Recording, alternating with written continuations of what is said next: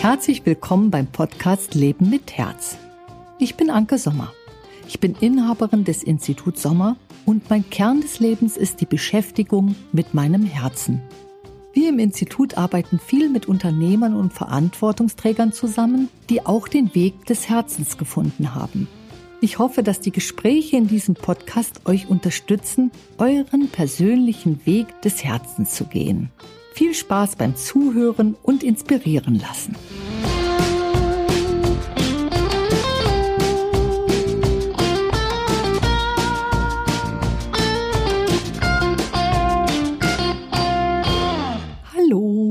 Jetzt sitzen Hallo. wir wieder zusammen. Hallo. Also schön, dass du da bist, Felix. Jetzt knüpfen wir doch mal gleich an den letzten Podcast an. Da war es ganz spannend. Ich habe viel Feedback erhalten. Hast du auch welches erhalten? Ja. Was war denn deins? Ähm, wir wirken als Paar zusammenstehend sympathisch und besonders. Du hast gleich die Essenz genannt. Bei mir war es, ähm, also unsere Harmonie wurde nach vorne gestellt und dann habe ich lauter Fragen gestellt bekommen, wie zum Beispiel, äh, ja, wie kann man es jetzt machen, harmonisch als Mann und Frau unter einem Dach zu leben? Das fand ich ganz witzig. Und dann wurde mir die Frage gestellt, ob wir beide ein Rezept dafür hätten, dass es eben nicht kracht zwischen Mann und Frau fand ich auch irgendwie ganz cool, dieses Feedback. Hast du eins? Ja, ich habe dazu gleich überlegt, was ist eigentlich das, der Grund, warum es bei uns schön ist, ja, oder warum wir es auch schaffen, ähm, eine Harmonie zwischen uns aufzubauen. Wir sind uns bewusst, dass es zwischen Mann und Frau nicht einfach ist. Und das liegt nicht mal an uns beiden, sondern an der Geschichte der Geschlechter. Und diese Geschichte der Geschlechter nenne ich jetzt persönlich in der Sommermethode den historischen Rollenkonflikt. Und das ist ja, wenn ich mich so reintune, ist es ja der größte Konflikt überhaupt weltweit, der zwischen Mann und Frau herrscht. Und wir beide wissen um den Konflikt. Und ich glaube, das macht's bei uns harmonischer, weil wir da nicht blindlings reinlaufen und schwupps sind wir schon Teil des historischen Rollenkonflikts. Das geht nämlich blitzschnell sondern wenn einer von uns da ähm, Symptome zeigt, also komisch wird, also wie, wie wäre das, die Frau würde de, das, den Mann plötzlich als Kind sehen, als eines ihrer Kinder, da hätte sie ja die Augenhöhe verloren und du kannst ja gar keine Paarbeziehung auf dieser Basis führen.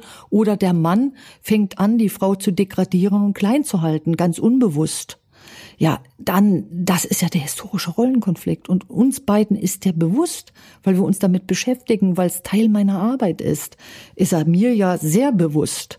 Und ich glaube, das macht es zwischen uns, dass es nicht kracht. Was denkst du darüber? Absolut. Also bin ich, bin ich 100% bei dir.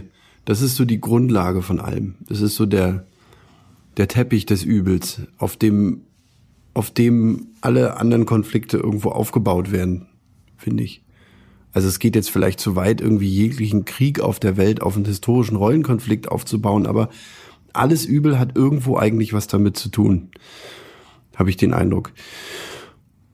Dazu kommt, glaube ich, als Rezept bei uns auch, dass, es, dass das dann auch eine gewisse Konsequenz bedarf, mit der man an sich, jeder für sich an sich arbeiten muss. Das ist was, was mir mhm. äh, immer bewusster wird, dass man Konsequenz braucht für alles, was man erreichen möchte, sowieso, auch in seinem eigenen Prozess. Dass man also konsequent daran arbeitet, nicht in die Folgen dieses historischen Rollenkonflikts zu rutschen, auf die, auf den mein oder eben dein Negativprozess aufbaut. Das finde ich total wichtig dass man, also, dass man sich wirklich darüber bewusst ist, auch, dass man in jeder Situation das abchecken muss. Reagiert, reagiere ich jetzt aus dem Herzen heraus oder reagiert mein Verstand? Mhm. Und der Verstand hat das nämlich genau gelernt. Und zwar von den eigenen Eltern beispielsweise, die das von ihren Eltern gelernt haben, wie Frau und Mann zueinander stehen. Und dieses, der Verstand ähm, wickelt tatsächlich das Gelernte ab und wir beide sind uns darüber bewusst, dass wir eben einmal der Felix und die Anke sind, jeweils für sich gesehen, aber auch unser Verstand, der uns eben beigebracht hat, wie das Verhältnis ist. Und dass wir beide eben genau damit so vorsichtig sind, weil wir wissen, da die Falle einer Beziehung ist, man rutscht da unwillkürlich mit rein, geht dann in so ein Genervtsein, dann kommt schnell irgendwo der Hass. Wenn ich so andere Paare sehe, wo ich so, da denke ich manchmal, was für ein wundervolles Paar, aber leider sind sie völlig drin in ihren Konflikt und die können gar nicht mehr das Schöne miteinander genießen. Das ist interessant. Mir fiel gerade auch ein uns bekanntes Paar ein, die die auf mich sehr harmonisch wirken, die, wo, wo man auch merkt, boah, die passen einfach gut zusammen. Da haben sich wirklich zwei Seelen gefunden, die gut miteinander sind, die auch ganz viel Herz auf dem richtigen Fleck haben, aber wo die persönlichen Prozesse dazu führen, dass sie ungesund miteinander leben und wahrscheinlich nicht sehr alt werden miteinander. Ja. Das ist, dieses Beispiel fiel mir gerade ein. Ja, ich weiß sofort, wen du meinst. Und äh, da sage ich genau das, dieses sich zerstören, ähm, bei allem Liebsein miteinander, das ist eben Teil ihres historischen Rollenkonflikts. Und damit zerstören sie sich ja auch und ihre Partnerschaft. Das ja, da, ist da, da finden wir ja gerade verschiedene Typen von Beziehungen. Ne? Es gibt die Beziehungen, die gar nicht funktionieren, wo aber die Partner gegenseitig glauben, dass die Liebe sie zusammengeführt hat. Aber aus meiner Sicht sind es dann häufig die Negativprozesse, die sich hier finden und sich befruchten und größer werden. Dann gibt's die, den Typ Beziehung, wo sich schon irgendwo das Herz gefunden hat, aber die persönlichen Prozesse dazu führen, dass man ungesund miteinander lebt und sich dadurch zerstört. Da finde ich es interessant, mal zu beleuchten, was da eigentlich der historische Rollenkonflikt macht. Bei dem Paar, was du gerade benannt hast, ja, ähm, geht sie eben äh, also in das Nachleben ihrer Eltern, die ähm, dann eben nebeneinander, miteinander alt werden, aber beide sind krank. Hm. Also sie geht in die Krankheit und er geht in, also vorgeführt durch seine Eltern, in die Suche nach einer nahen Beziehung. Also ja, ein ganz wundervoller Mann. Ähm, und er sucht aber mehr die Mama und die Familie, als, als dass er die Frau nimmt, die ihm gegenübersteht. Und das die beiden haben doch überhaupt keine Chance, wenn es ihnen nicht bewusst wird. Dann werden sie ihrer beider Eltern nachleben. Mhm. Also, boah, da, da hat eine Beziehung ist wirklich schwierig, wirklich unter einem Dach gemeinsam und zwar als zwei Ichs zu leben, also nicht als Historie und äh, der Verstand, der macht ja was Altes nach, so was ihm vorgelebt wurde, sondern wirklich die Personen. Das heißt also, hier agiert der historische Rollenkonflikt an der Stelle, wo er in Beziehung oft agiert. Der Mann wird zum Kind oder bleibt das Kind in der Beziehung zur Frau. Aber in der Beziehung von den beiden, über die wir gerade reden, ist eben das Herz relativ weit vorne, so dass sie also miteinander sehr liebevoll umgehen. Und der, der historische Rollenkonflikt sich hier in der Zerstörung zeigt und nicht eher in einem Konflikt miteinander. Ja, in der Selbstzerstörung. Ja. Genau so ist es. Und das ist, das ist jetzt mal, ja, und es ist toll, dass wir jetzt mal, dass, dass du ein Beispiel genannt hast von einem Paar, wo es funktioniert.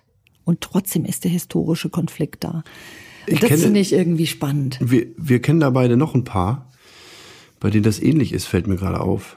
Die auch sehr, sehr liebevoll und stimmig miteinander umgehen und sich, sich sehr zerstören, selbst zerstören, gemeinsam. Oh ja, ich jetzt weiß ich auch, wen du mhm. meinst. Das ist ja, eigentlich genauso. Zwei, genau so. zwei ganz liebe Menschen. Ja, oh. ja. ja. Ja, da ist es, da ist es sehr ähnlich. Sie ist auch mehr in der Mama mhm.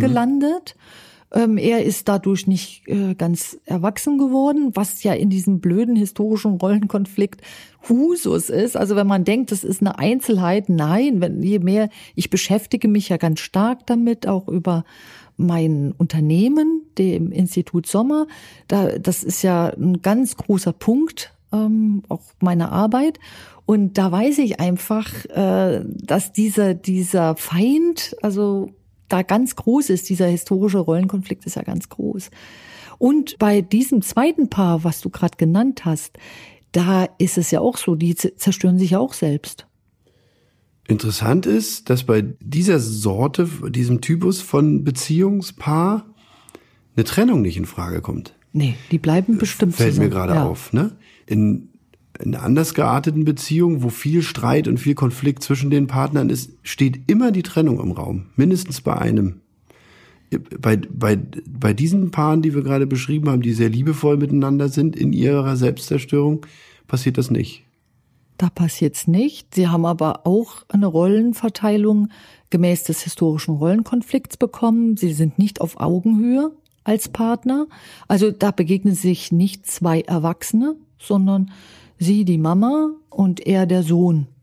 So begegnen sie sich. Und dann läuft es, aber ist ja auch eine Form von Zerstörung.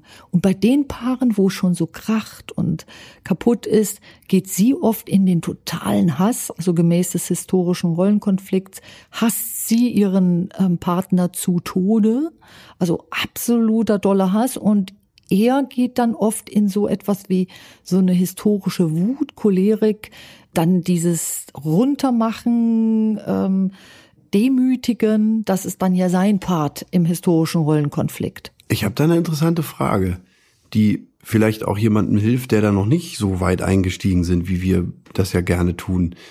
Ähm, kann man sagen, dass Beziehungen, in denen das Sexualleben nicht funktioniert, immer unter diesem Rollenkonflikt leiden, beziehungsweise dieses Mutter-Sohn-Verhältnis da ist? So Generalisierungen sind immer schwierig, ich aber ich würde sagen, spricht absolut dafür. Also wenn die Sexualität nicht stimmt, also dann können, dann sind beide doch nicht auf erwachsener Perspektive miteinander.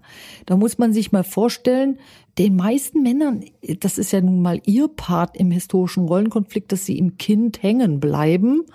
Wenn man aus diesem Kind heraus Sexualität hat, naja, ein bisschen schwierig. Und wenn die Frau nun in die Mutterrolle da reinkriecht und ihren Mann bemuttert, was soll denn das für eine Sexualität geben?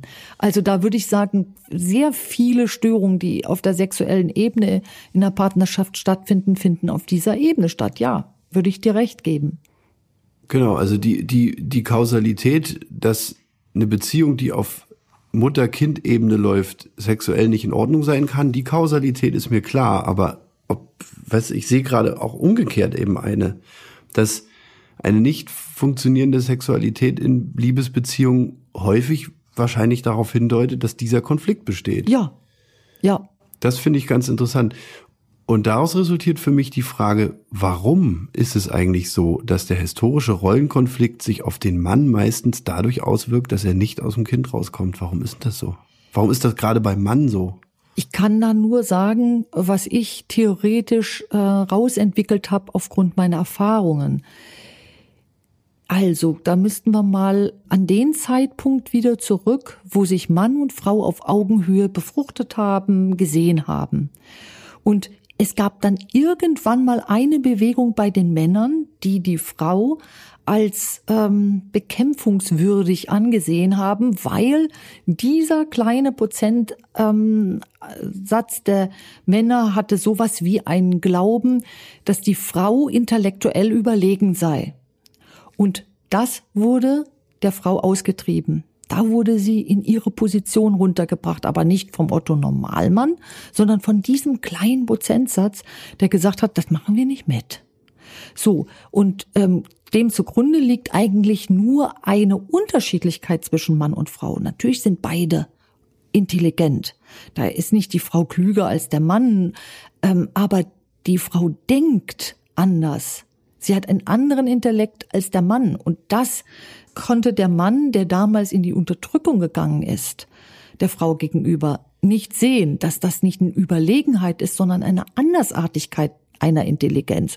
Und da kam dem Mann es ganz zugute, okay. eine körperliche Kraft zu haben. Und dann hat er sie eben, eine größere körperliche Kraft zu haben, und dann hat er sie gegen die Frau gerichtet. Das heißt, hier so findet eine Degradierung statt. Hier findet ja. eine Degradierung äh, der Frau in die Mutter statt naja, die Frau definiert sich dann als Mutter. Also das macht ja keiner bewusst. Also man kann ja nicht sagen, man sagt jetzt ganz bewusst, oh ja, der Mann ist mein Kind, sondern es geschieht ja völlig unbewusst. Nee, klar, das, das ist mir, das ist mir ja klar. Ähm, für, für mich, ich habe noch nicht verstanden, warum gerade der Mann dazu neigt, aus dem Kind nicht rauszukommen, im Kind zu bleiben und die, die Partnerin als Mutter zu sehen, häufiger, als dass die Frau im Kind bleibt und den Partner als Vater sieht. Warum ist das so? Die Frau definiert sich eben durch ihre Mütterlichkeit. Die Frau hat den Kontakt dann dazu. Und das ist meiner Meinung nach aber kulturell unterschiedlich. Also das ist in jeder Kultur anders, anders gewichtet.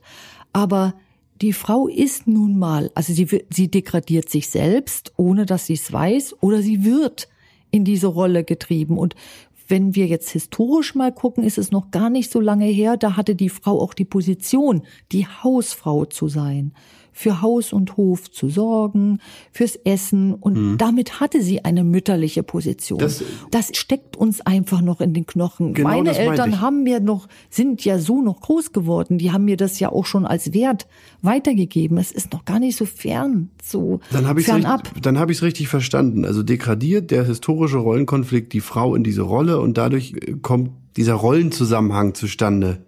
Kind, Mutter. Ja, und ich würde mal sagen, der, der historische Rollenkonflikt ist ja nur äh, das, was was eben als Ergebnis rauskommt. Das ist ja nicht eine eigenständige Figur, die sagt, nur Frau, du musst mal still sein und geh mal hintern Herd, sondern es ist eine Prägung, die die Frau dazu macht. Und eine Prägung, die den Mann dazu macht, eben ähm, lebenslang die Fürsorge äh, einer weiblichen Seite zu genießen und damit natürlich sich einen großen Anteil von Selbstständigkeit zu nehmen.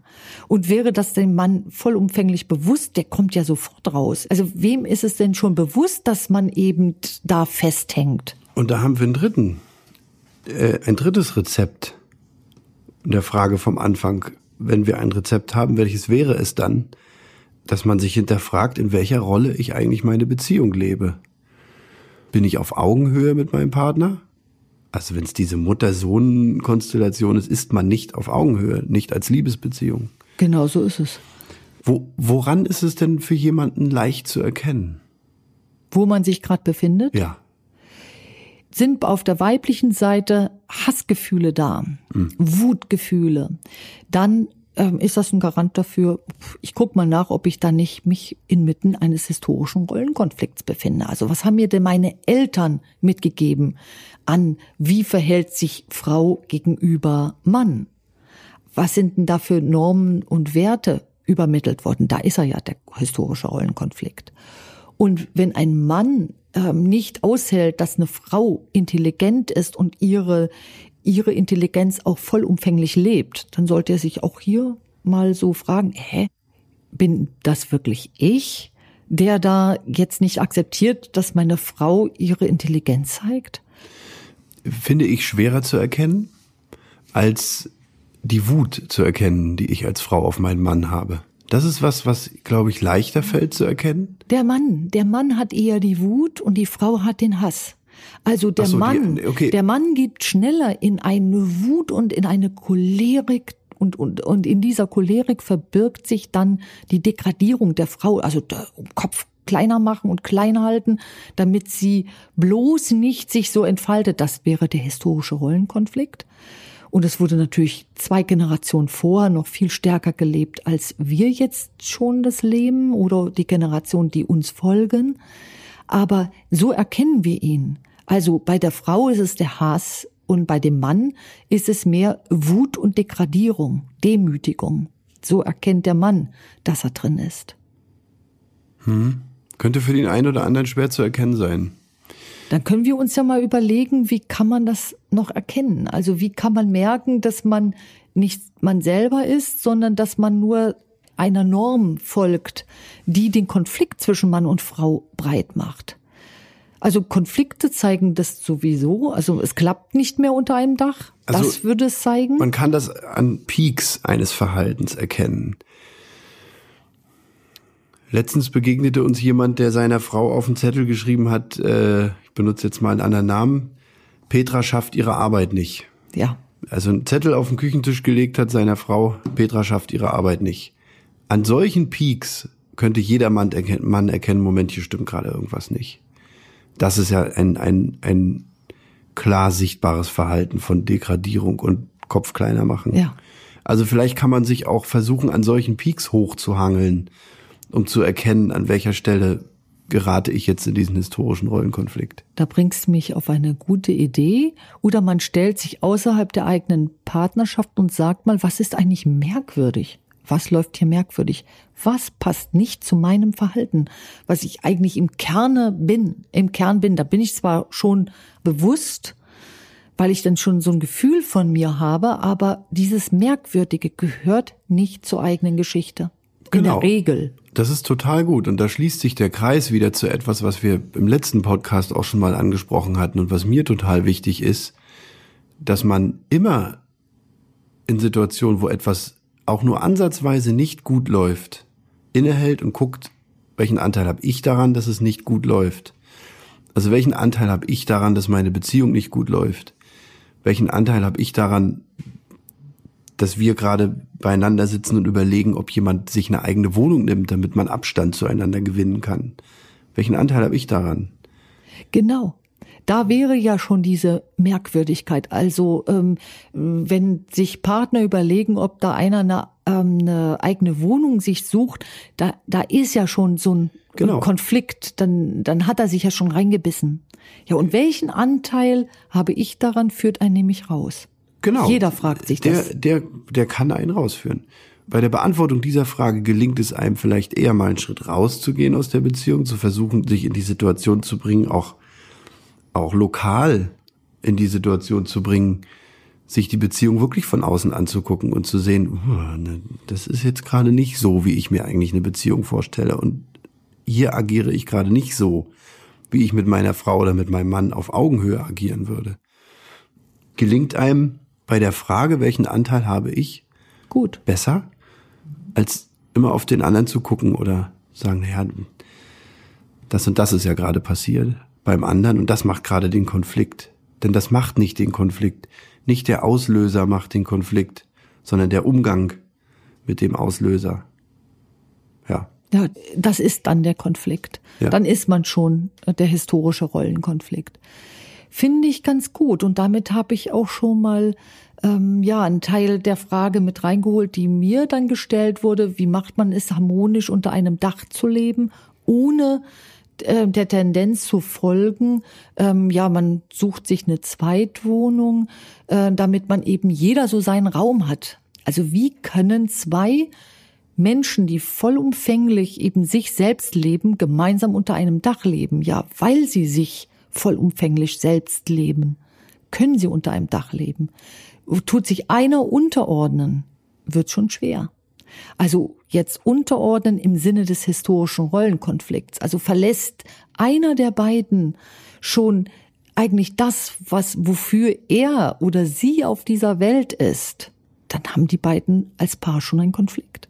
Also für mich ist so auch ein Teil der Beantwortung, wenn es beide schaffen, also wir beide uns leben in unserer Beziehung, das hatten wir beim letzten Podcast, dann, dann kann unsere Beziehung richtig schön miteinander alt werden.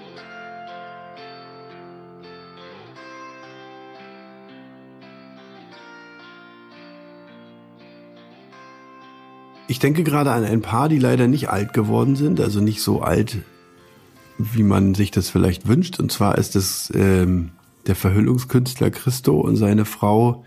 Siehst du? Und da kommt genau das, was ich sagen will. Ich erinnere mich gerade nicht an den Namen. Claude?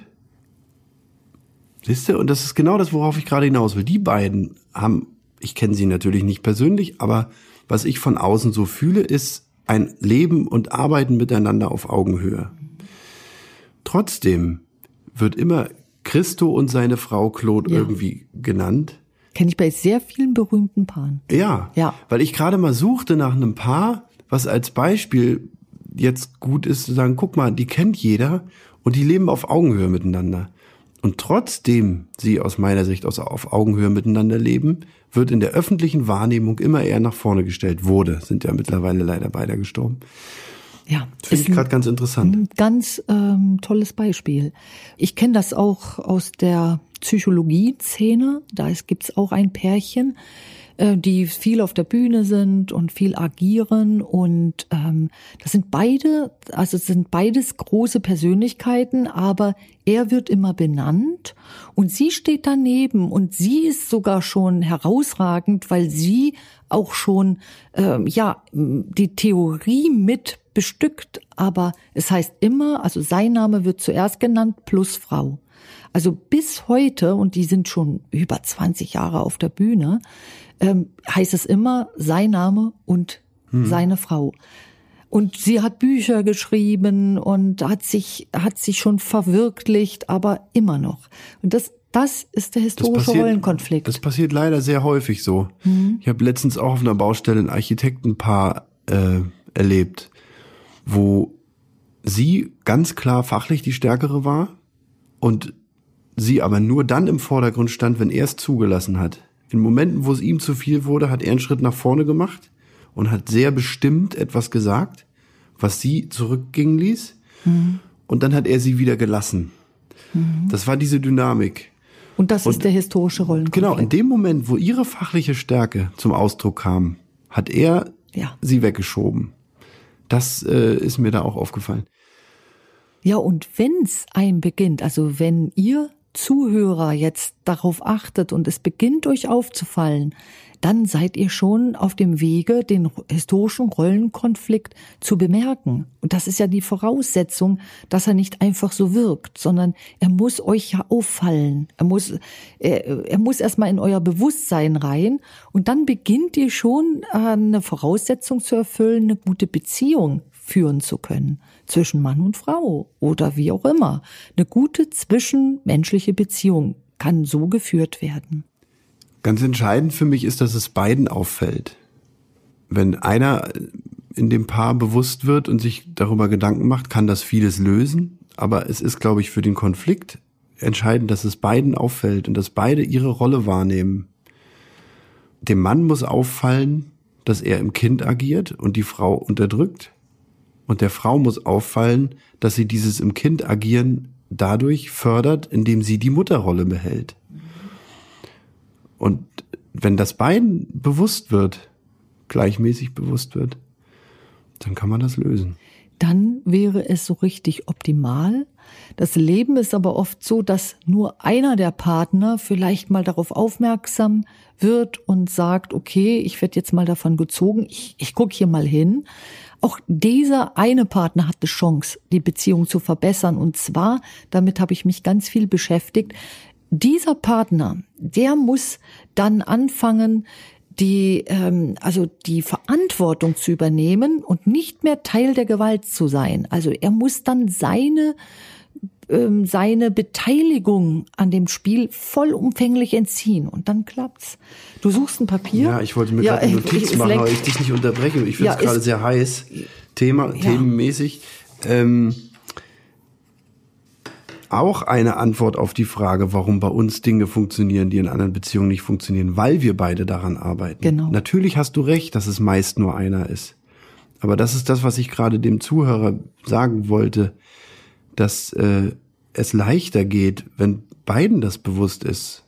Dann kommt man nämlich eher auf Augenhöhe. Wir erleben viele Beziehungen, in denen ein Partner ins Bewusstsein geht und sich dort in die Arbeit wirft und sagt, ich will das nicht mehr, ich spiele das nicht mehr mit, das Spiel.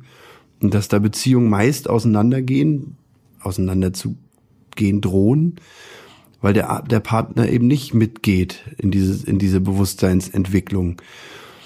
Und ähm, daraus resultiert jetzt eine Frage, die ich dir stellen möchte. Ja, ich, ich mache mir mal eine Notiz. Meist auseinandergehen. Drohen auseinanderzugehen. Ja, drohen. Also es muss nicht auseinandergehen, auch wenn nur einer dran arbeitet. Das ist mir total wichtig, genau weil sonst kannst du ja gleich alles vergessen. Genau deshalb habe ich das nochmal mhm. berichtigt. Also sie drohen auseinanderzugehen. Und die Frage, die jetzt daraus resultiert, erkennt man nicht an dem Entwicklungswillen meist nur eines Partners, schon auch die Augenhöhe, äh, die Beziehung, die nicht auf Augenhöhe ist. Ja, erkennt man. Ja. Absolut. Das ist ja, also die haben ja schon die Augenhöhe miteinander verloren. Absolut. Wie du, wie du das gerade sagst.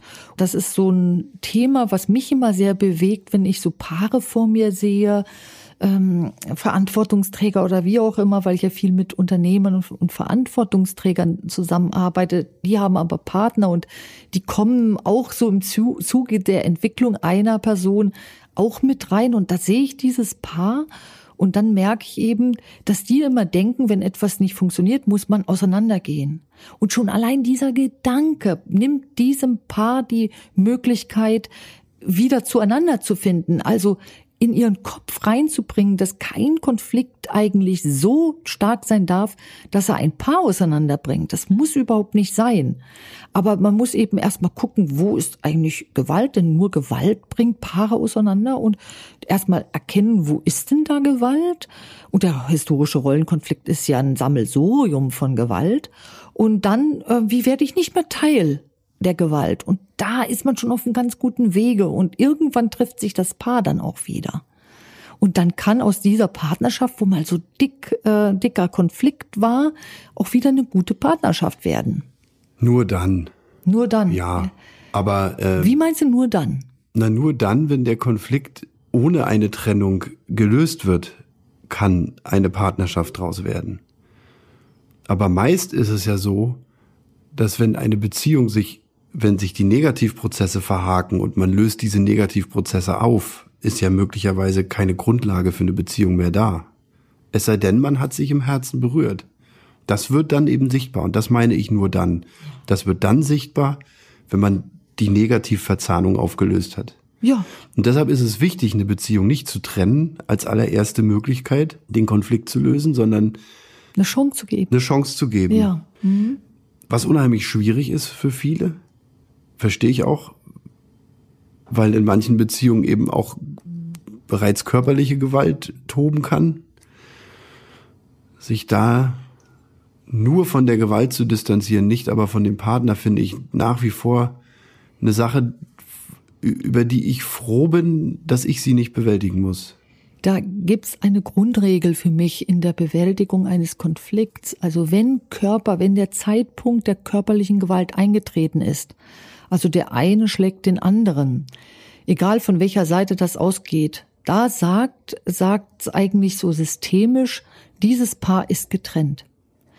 Wenn aber die Gewalt am Schwelen ist und sie möchte am liebsten eskalieren, dann ist der Partner, ist mit dieser Partnerschaft noch äh, gut was zu machen. Aber mhm. wir dürfen ja nicht denken, äh, dass wir hier nur Verstand sind. Wir sind ja auch Körper und der Körper der nimmt Schläge übel, ob wir das wahrhaben wollen oder nicht. Und Generationen vor uns wurde ja noch gesagt, ein Schlag hat noch keinem was ge, äh, geschadet. Das ist noch gar nicht so lange her, ne? Ja, ist noch gar nicht so lange her. Und wenn wir merken, dass das der Verstand ist, der das sagt und nicht der Körper, dann verstehen wir auch die Systematik dahinter, warum es eine Partnerschaft äh, schwer hat, sich wiederzufinden, wenn die Schläge schon zwischen dem Partner sind. Denn dann ist der Schlag schon im Körper drin.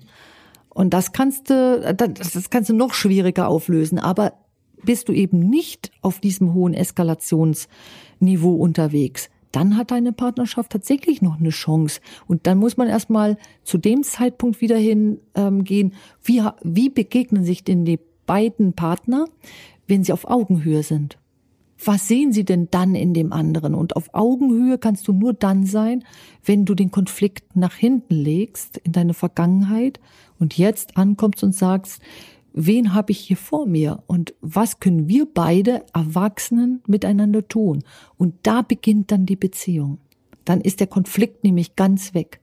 Und das ist nicht leicht diesen Punkt zu erreichen, weil oft vorher schon einer der Partner abbricht und sagt, ich mache nicht mehr mit ich verlasse die Partnerschaft. Ja, und dann sind ja. sie nie an diesen Punkt gekommen.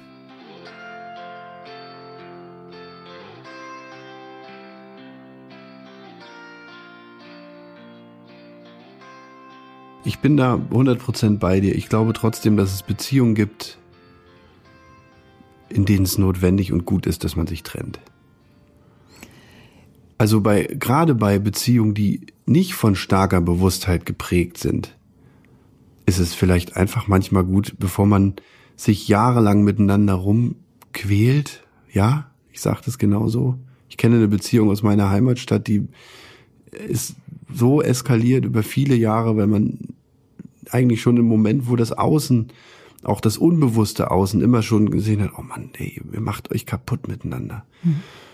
Viel länger zusammengeblieben ist, als es notwendig war und dann die Kinder drunter gelitten haben und äh, Sorgerechtsstreite und äh, Alkoholeskapaden und was da nicht alles irgendwie eskaliert ist, was man, glaube ich, hätte vermeiden können, bei den beiden Menschen, von denen ich jetzt gerade erzähle, weil da weit und breit keine Bewusstseinsentwicklung in Sicht war. Mhm. Und da wäre es für alle Beteiligten wesentlich besser gewesen. Man hätte sich in der Situation getrennt, wo man noch miteinander sprechen konnte. Unbedingt. Da hat der Konflikt sie getrennt. Also dieser Konflikt ist buchstäblich eskaliert. Der ist so hochgegangen und der hat die beiden eben kaputt gemacht. Und dann, wenn man in so einer Spirale ist, ist es natürlich tausendmal besser, erst einmal auseinanderzugehen und ich will gar nicht sagen, jeder, jede Partnerschaft muss jetzt hier zusammenbleiben, sondern es ist so schnell im Konflikt gesagt, ja. man trennt sich. Und deswegen halte ich erstmal an dem Punkt fest, schaut doch mal, wer und was euch da trennt, bevor ihr euch trennt. Natürlich darf man sich trennen, aber es wird so schnell gesagt und deswegen hat diese Beziehung zwischen Mann und Frau so wenig Chance zu heilen und sich aus diesem ähm, historischen Rollenkonflikt rauszublättern, weil der ja einfach nur tut. Das meine ich. Also ich, ich nicke bei dir bei jedem Wort, was du da sagst. Aber ich habe das eben auch so beobachtet, dass dieser Drang nach Trenn Trennung so sehr schnell und sehr groß wird. Absolut. Also die, die eine Beziehung trennt sich zu früh, die andere zu spät. Das ja. ist mir auch schon immer aufgefallen. Und ich glaube, der Unterschied liegt darin, wenn in einer Beziehung auch nur ein Partner den Schritt ins Bewusste macht, dann ist das wichtig, dass diesem Menschen bewusst wird, dass eine Trennung eben nicht im Moment nicht der Weg ist. Sondern erstmal eine Bewusstheit genau. ähm, äh, auch davor schützt, dass die Person erkennt, oh, auch wenn der andere gefühlt der aggressive, gewalttätige Part war, ähm, man, äh, es gehören immer zwei dazu, denn einer bleibt auch drin in dieser Gewalt. Und egal, mit welchem Rollenbild du das machst. Ich habe dir ja mal im Schlachtfeld Arbeitsplatz in dem Buch vom Hansa Verlag äh, beschrieben, diese negativen Rollenbilder. Und egal welches Rollenbild da negativ gerade dran ist, dieses negative Rollenbild ist deine Beteiligung in diesem Paarkonflikt.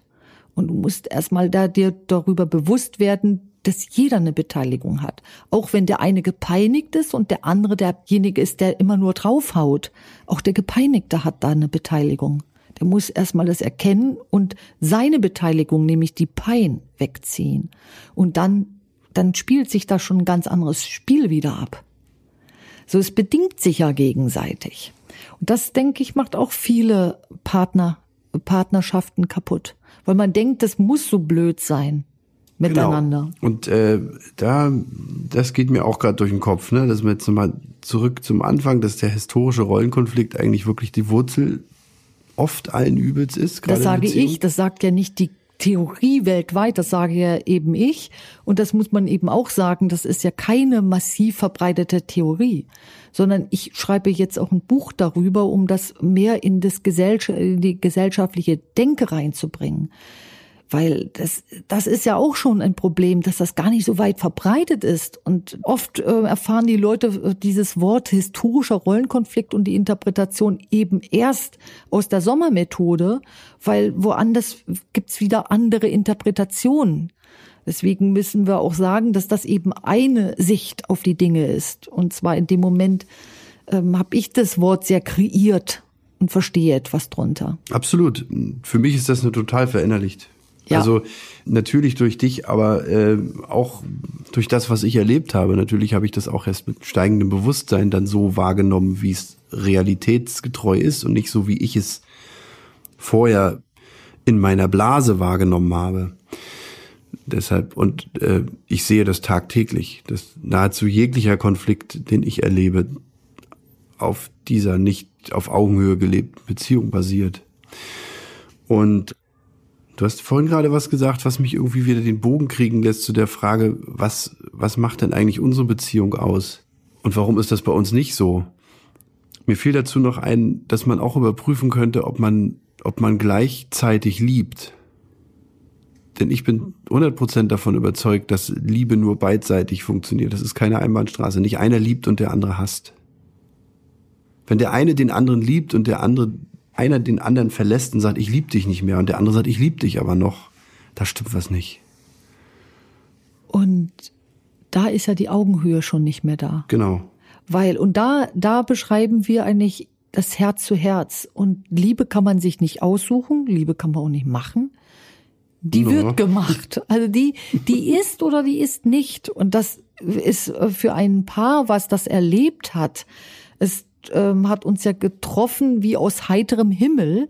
Für uns beide ist das nachvollziehbar, was wir meinen, wenn wir sagen, ähm, ja, das kannst du dir nicht aussuchen. Entweder ähm, verbindet sich dein Herz mit deinem Partner oder eben auch nicht oder mit deinem zukünftigen Partner. Und das ist tatsächlich auch etwas, was sich nicht steuern lässt. Ja. Also, und das würde ich sagen, ist auch ein Rezept einer, einer funktionierenden Partnerschaft auf Augenhöhe, dass es das Herz ist. Und das kann der, Verst also das Herz entscheidet, ob man ein Paar ist oder nicht. Und das kann der Verstand nicht lenken. Da muss er eher den Kontakt zu sich haben und auf sein Herz hören. Aber sag das mal einem Menschen, der recht unbewusst unterwegs ist, dann denkst du, ja, mein Herz sagt das, äh, dann bin ich ihm verliebt. Da hatten wir im ersten Podcast drüber gesprochen. Dann denkt man ja schon, dass es das eigene Herz ist, dass das eigene Herz ganz anders spricht. Das merkt man ja erst, wenn man den Kontakt dazu hat. Und ich glaube, da muss unser Zuhörer einfach diese Erfahrung sammeln und dann wird er oder sie auch spüren, wann er mal im Kontakt mit seinem Herzen war. Das ist wirklich nichts, ähm, was einfach immer ist, sondern da musst du auch für arbeiten, dass du diesen Kontakt zum Herzen hast. Also, dass du den, das Herz überhaupt offen lässt und dein Verstand nicht ständig draufhaut und sagt, das tut mir zu weh. Ich mach dich mal zu. Das ist mehr Usus. Also ich finde, wir haben jetzt schon das gut beleuchtet, was eigentlich eine gute Beziehung ausmacht.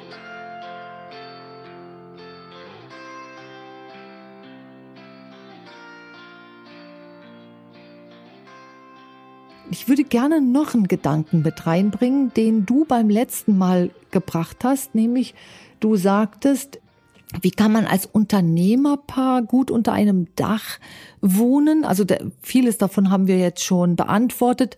Auch wenn eine Krise am Laufen ist und die Krise zwingt, dass man eben unter ein Dach geht. Das würde ich gerne für diejenigen, die den vorangegangenen Podcast von uns gehört haben, diese Frage würde ich gerne mal auch beantworten. Also erstmal muss man, glaube ich, akzeptieren, dass die Dinge so sind, wie sie sind und dass nichts so richtig zufällig ist, wie es ist oder so. Der, der, der Gedanke kommt mir da. Dass man also einfach sagt, hey, jetzt sind wir einfach enger, noch enger als vorher, was macht man jetzt damit? Und wir haben einfach die Bereitschaft dazu gehabt, zu erkennen, dass uns diese Situation gut tut. Ich glaube, das ist der entscheidende Unterschied. Dass man sagt, oh, jetzt müssen wir hier zusammenhängen, könnte man sagen, irgendwie, wir können nicht raus oder was, aber man kann auch einfach sagen, hey, wir machen es jetzt hier schön, wir, wir haben Zeit miteinander, wir arbeiten noch enger zusammen. Wir treffen uns zwischen unseren Arbeitsphasen zum Kaffee in der Küche, was wir sonst nicht tun oder so. Also man kann eine Situation so oder so sehen. Und der zweite Gedanke, der mir dazu kommt, ist, dass man gerade in Krisen erkennt, was man an dem anderen hat und dass man gemeinsam in einer komischen Situation, in einer schwierigen Situation viel mehr und viel besser zurechtkommt und damit umgehen kann, als wenn man nicht gemeinsam ist. Absolut d'accord. Und ich habe jetzt, während du gesprochen hast, auch mal rein überlegt. Da habe ich gesehen, was haben wir eigentlich auch gemacht? Wir haben uns korrigiert, wenn die äußere Angst drohte, zu unserer Angst zu werden. Also wir haben uns in unserem Raum eine, eine angstfreie, sachliche ähm, Gemeinschaft gegönnt. Und das hat uns auch dazu verholfen, ruhig, ruhig durch diesen Teil der Krise zu gehen.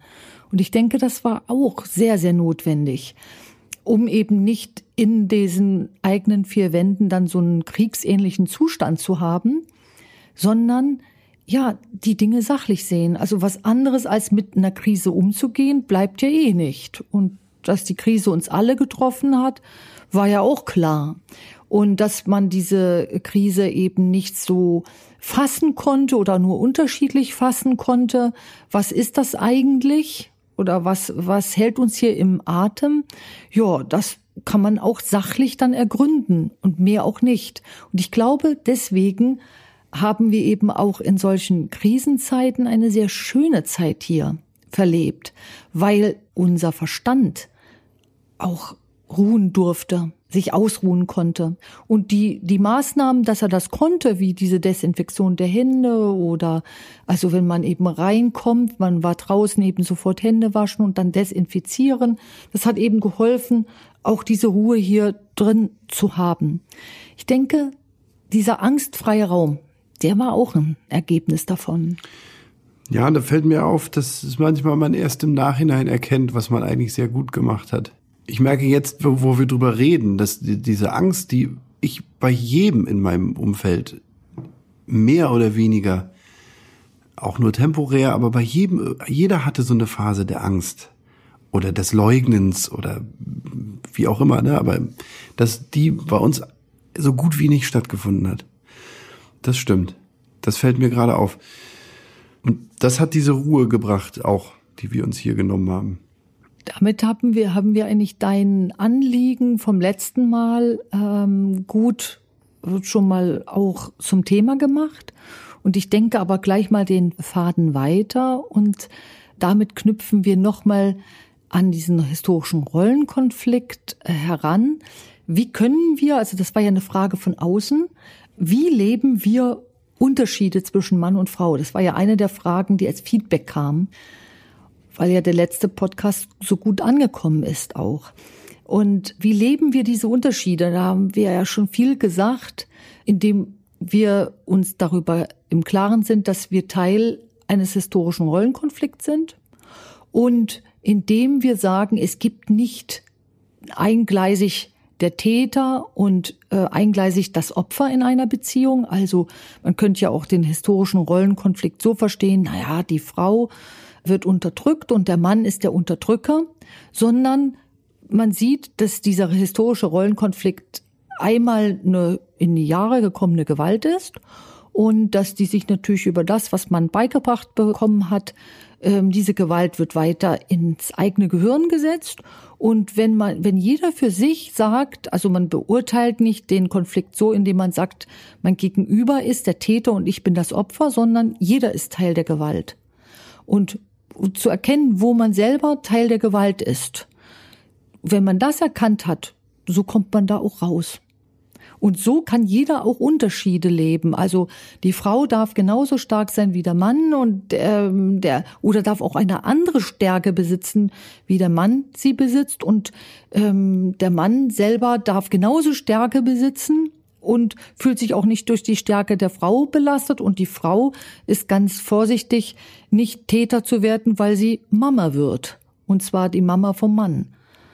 Und äh, damit ist sie ja auch in einem ganz unpopulären Ding da drin, ja. Täter deswegen, weil da tut sie ja auch dem Gegenüber was an, ohne dass sie es weiß. Genauso wie der Mann es tut, ohne dass er es weiß. Das ist ja der Schlüssel. Ohne dass man es weiß, ist der Schlüssel des historischen Rollenkonflikts, so wie ich ihn verstehe. Hast du dann nochmal abrundend was zu sagen oder weil du auch so nickst und nachdenkst? Ne, ich lasse es auf mich wirken. Ähm es dreht sich alles um das Bewusstsein dessen, was mit dir los ist. Da bleibe ich immer wieder stecken eigentlich, dass man im ersten Moment erstmal die Entscheidung treffen muss, sich darüber bewusst werden zu wollen, was in mir agiert, was mir bis dato nicht bewusst ist. Damit fängt es eigentlich alles an. Genau. Dieses Bewusstsein ermöglicht dir immer mehr die Unterschiede zu leben und auch dich selbst zu leben. Und das auch in einer wundervollen Paarbeziehung. Ja. Wenn das nicht eine tolle Abrundung ist oder fällt dir noch was ein? Ja, also Bewusstsein ist das eine, das andere ist eben auch wirklich die Bereitschaft, äh, dich zu entscheiden, unabhängig mein Leben zu führen, unabhängig und selbstbestimmt mein Leben zu führen. Denn eine Beziehung, die von alten Prozessen geschüttelt zu einem Horrortrip für beide Beteiligten wird, ist kein selbstbestimmtes Leben. Ja, oh, ja das stimmt. Und ähm, wir leben dazu auch an einer Stelle und in einer Zeit auf der Welt, die uns das möglich macht. Das ist eigentlich auch nochmal eine hohe Verantwortung, finde ich. Wir leben nicht in irgendeinem Land, wo Kriege herrschen, wo die, der historische Rollenkonflikt noch viel gewalttätiger gelebt wird, wo die Menschen gar nicht die Möglichkeit haben, selbstbestimmt ihr Leben zu leben. Wir haben hier die Möglichkeit. Und das finde ich total wichtig. Denn wenn mir gespiegelt wird oder wenn ich gefragt werde, wie, wie, wie machten ihr das? Wir als Beziehungspaar, also Liebesbeziehung, Partnerschaft und Unternehmer gemeinsam. Oder auch wenn ich andere Fragen gestellt kriege, wie machst du das, warum gehst du damit so entspannt um, dann bin ich eigentlich geneigt dazu, immer zu antworten, ich mache mir Gedanken darüber, wie die Dinge liegen. Und das ist eigentlich der einzige entscheidende Unterschied. Ich glaube, dass jeder Mensch die Möglichkeit hat, so eine Beziehung sich aufzubauen, wie wir es tun. Man muss sich nur darüber bewusst sein, dass einen die Dinge, die einen nicht bewusst sind, quälen.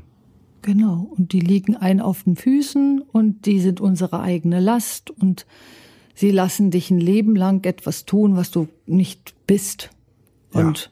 das muss ins Bewusstsein, wenn man ein selbstbestimmtes unabhängiges Leben führen will. Ja. Ja, was für ein Podcast.